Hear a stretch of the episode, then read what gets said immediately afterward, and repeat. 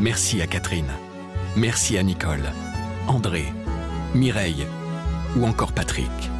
Merci à toutes ces personnes qui, grâce à leur legs en faveur du secours catholique, nous ont donné les moyens d'agir chaque jour pour les plus démunis. Sur la terre comme au ciel, continuez vous aussi le combat pour la fraternité en faisant à votre tour un leg au secours catholique. Demandez votre brochure leg auprès de Corinne en appelant le 0805 212 213 ou sur leg.secours-catholique.org. On est sur un enjeu commun qui est l'avenir de la planète et du vivant. Comment on se met ensemble au service de cette cause? Comment on mobilise nos intelligences, nos ressources, nos textes, notre amour pour euh, se mettre au service ensemble?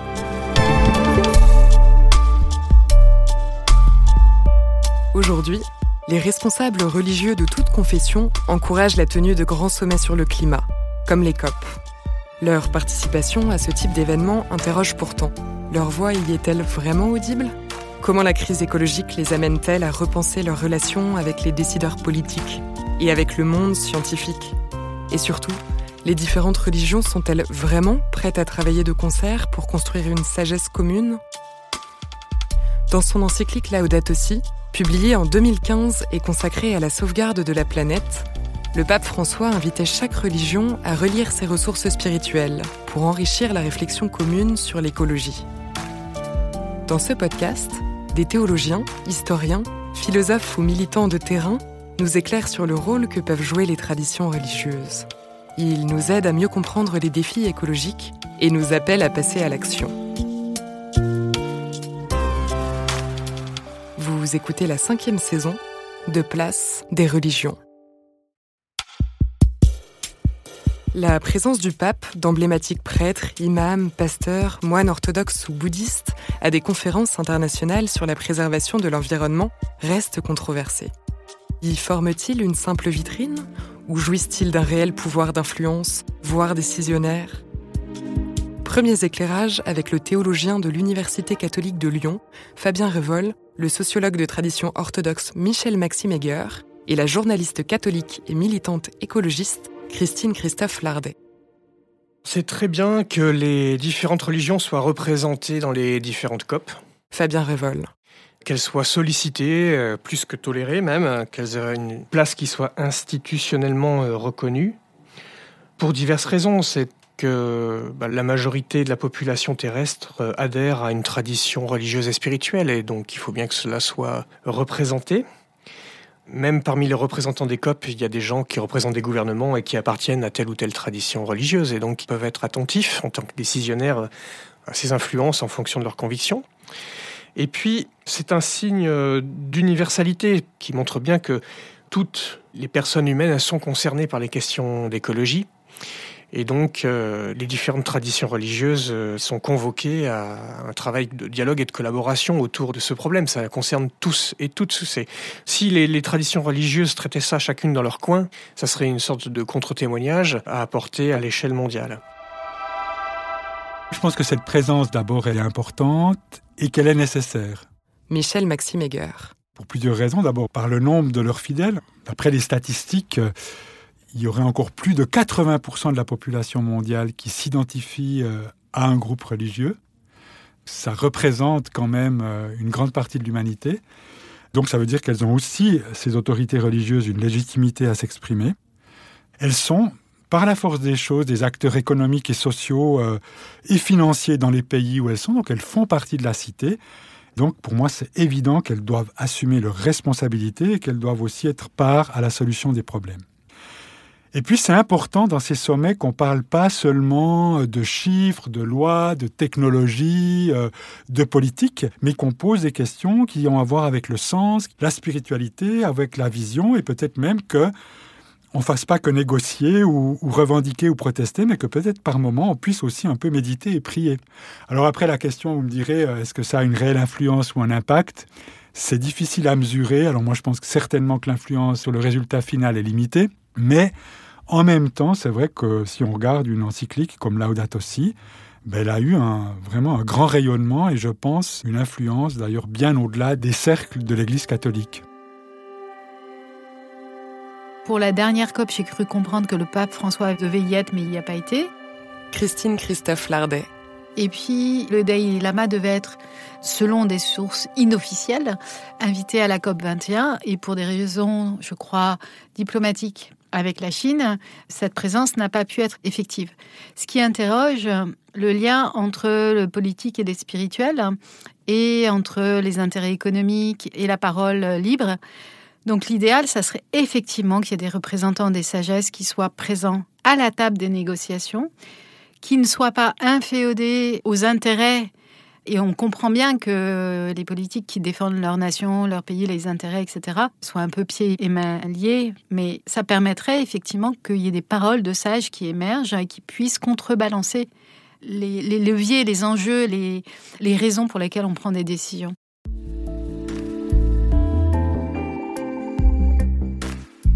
La politisation des religions soulève d'autres problématiques corollaires, notamment celle de la cohérence du discours avec les actions encouragées au sein des communautés. Et selon Michel Maximegger, le chantier est loin d'être terminé. Il y a encore beaucoup de personnes euh, parmi les chrétiens qui disent que globalement les églises ne devraient pas faire de politique. Et là, je pense que l'Église peut intégrer ça dans son discours et elle doit le dire que non, la protection du climat, la protection de la planète, euh, la lutte contre les dérèglements climatiques, c'est pas une affaire de gauche ou de droite, c'est un enjeu majeur pour l'humanité. Et c'est aussi un enjeu spirituel. Après, il y a autre chose qui est à mon avis essentielle, c'est que les églises ou les communautés religieuses, quand elles prennent la parole sur ces enjeux, eh bien qu'elles soient crédibles. Et pour pouvoir être crédibles, eh bien elles doivent joindre la parole aux actes.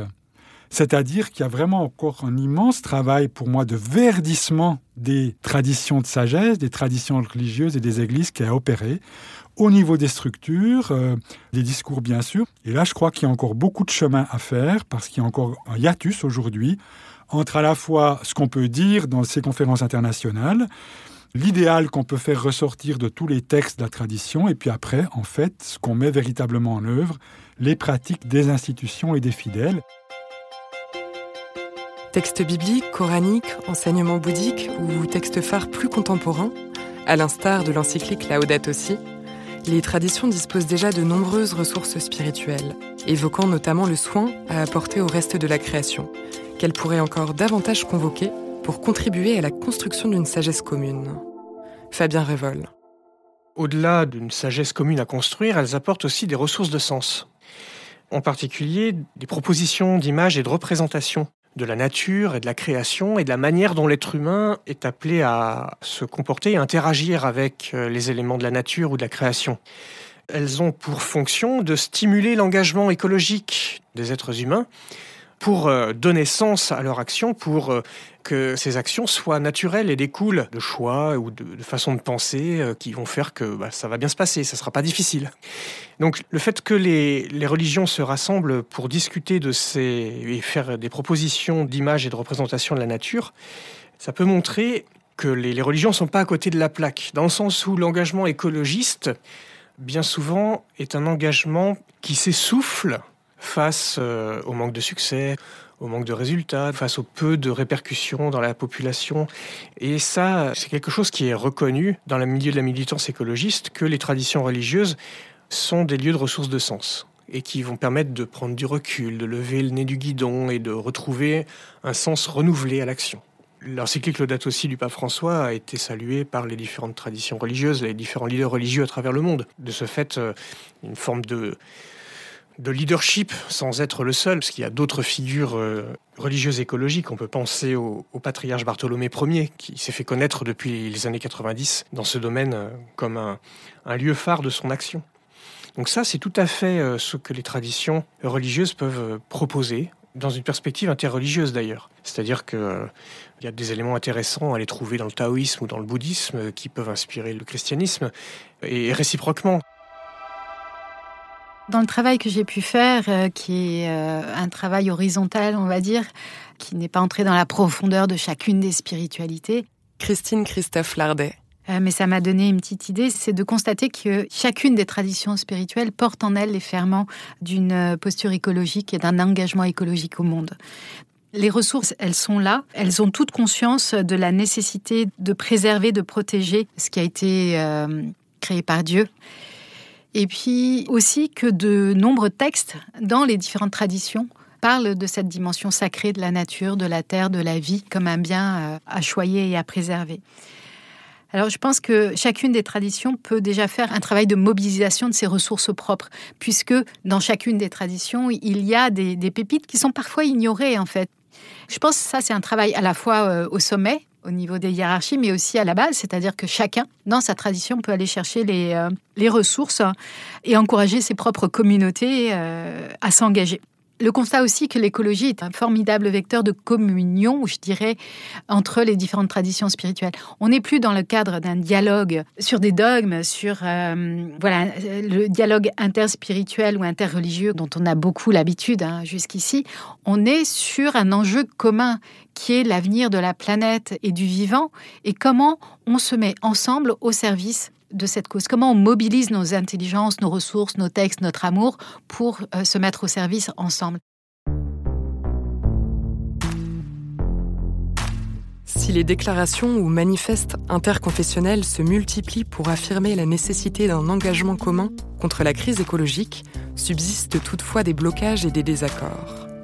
Des points de vigilance sont à conserver pour ne pas basculer dans une forme de syncrétisme qui risquerait de gommer les théologies particulières. Alors, les religions sont-elles vraiment prêtes à coopérer Et sous quelle forme? Michel Maxime Heger. À partir des années 1970, une floraison de déclarations, de publications, de conférences, de forums, d'initiatives concrètes. On pourrait lister tout ça.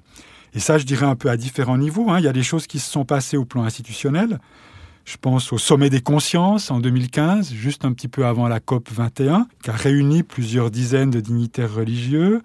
Bien avant, c'était au début des années 2000, le programme des Nations Unies pour l'environnement avait créé un partenariat interreligieux pour l'environnement, avec justement aussi des représentants des grandes traditions de sagesse.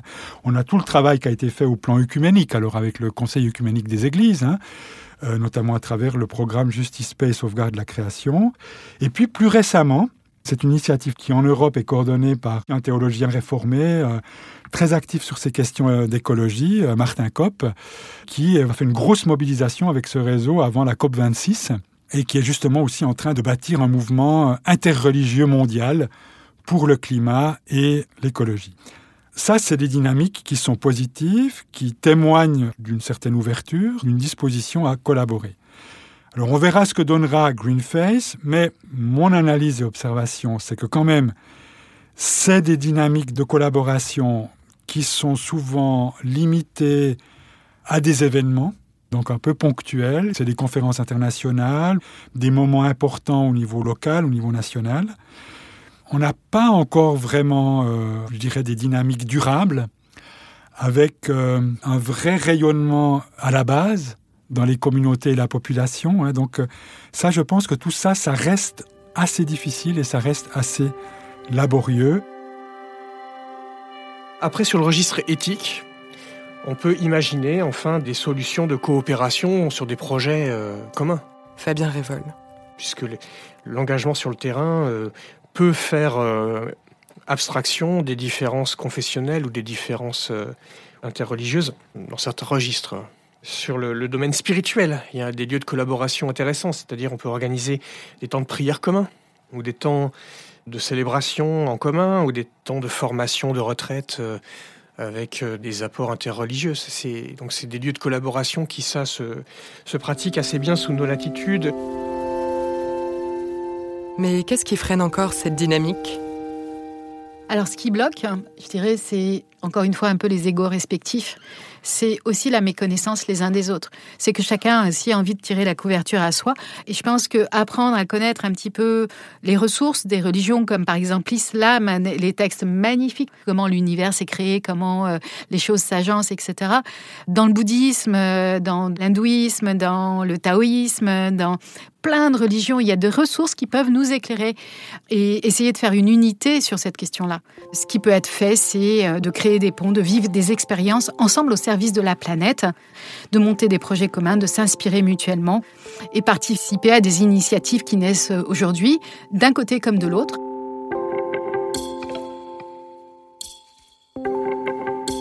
Enfin, la question de l'élaboration d'une sagesse commune interroge aussi la forme de dialogue que peuvent entretenir les différentes religions avec le monde scientifique et la militance écologique. Des sphères qui entretiennent souvent une méfiance à l'égard des rhétoriques religieuses. Fabien Révol. Dans les séries de dialogues que le pape propose pour solutionner la crise écologique, au chapitre 5 de l'Audate aussi, il y a le dialogue entre les sciences et les religions. Ce qui est euh, intéressant de voir, c'est qu'il y a à la fois un encouragement et une mise en garde. La mise en garde, c'est de dire euh, attention, le discours scientifique, c'est un discours qui n'épuise pas le réel et le sens du réel. Donc, euh, ce n'est pas au discours scientifique que de réguler la véracité ou la validité d'un contenu religieux ou d'un contenu théologique. En revanche, le discours scientifique est absolument essentiel à la compréhension des croyants de ce qui se passe dans notre monde. On ne peut pas comprendre euh, les enjeux écologiques contemporains si on ne comprend pas ce que la science en dit. Et c'est bien le rôle du chapitre 1 de l'Audate aussi que de faire ce travail. À travers le chapitre 1, le pape fait l'état des lieux de la crise écologique et il a recours abondamment aux résultats du GIEC ou de l'IPBES autour euh, des questions de biodiversité. Donc il est à l'écoute des sciences. Et une des raisons profondes, c'est euh, que c'est par le discours scientifique que nous sommes capables de traduire et d'entendre la clameur de la Terre. Comment est-ce qu'on peut comprendre qu'il y a une crise écologique et qu'il y a un problème dans la planète? C'est parce que les scientifiques de l'écologie nous le disent. Et c'est eux qui traduisent en des mots intelligibles la souffrance euh, de la Terre et de la planète. Donc c'est important déjà pour bien entendre et se situer éthiquement. Et deuxièmement, c'est aussi important pour euh, renouveler notre façon de faire de la théologie. C'est-à-dire, on parlait du rôle de la relation écologique pour penser le thème de la création continuée, ben, il y a une façon d'interpréter le monde comme création qui doit prendre en compte le discours scientifique sur la nature. Ces enjeux sont tellement complexes, tellement multidimensionnels. Michel Maxime Que pour apporter des réponses, on doit vraiment collaborer avec d'autres. On doit pouvoir s'enrichir des apports des autres s'enrichir du regard critique que les autres peuvent avoir, parce qu'un dialogue, ça veut aussi dire qu'on est prêt à bouger, mais ça veut aussi dire que peut-être on est aussi prêt à apporter une lumière critique par rapport aux autres.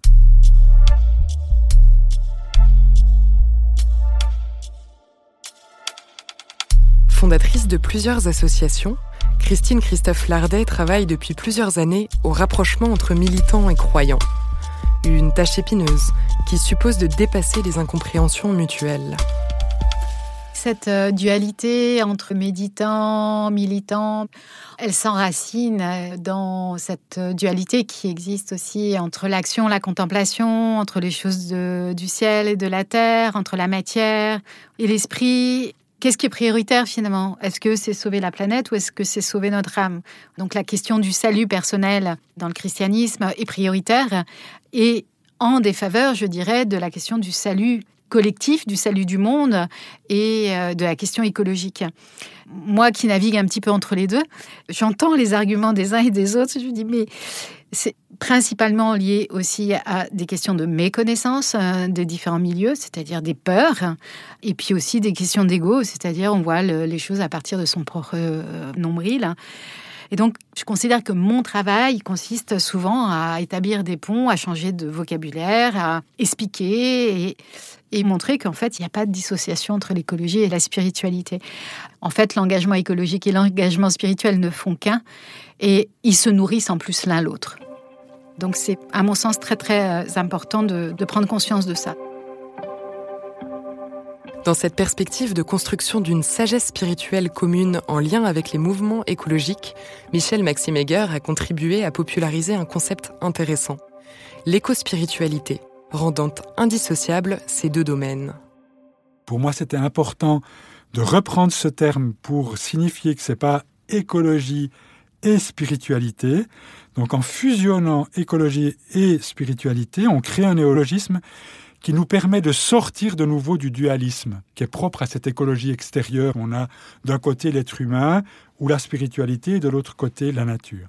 Et donc l'idée de l'éco-spiritualité, c'est pas simplement d'ajouter une couche spirituelle à un engagement écologique ou de l'autre côté à verdir un chemin spirituel, mais c'est vraiment de comprendre que les deux forment un tout. Et pour moi, les deux sont indissociables. Parce que nous sommes, avec la Terre, le vivant, dans une communauté d'être, dans une communauté de vie, dans une communauté de destin.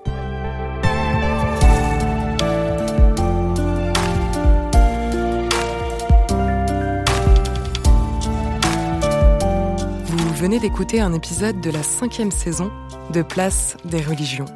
S'il vous a intéressé, n'hésitez pas à le partager et à vous abonner à notre podcast. Place des religions est à écouter sur toutes les plateformes, sur le site et l'appli La Croix.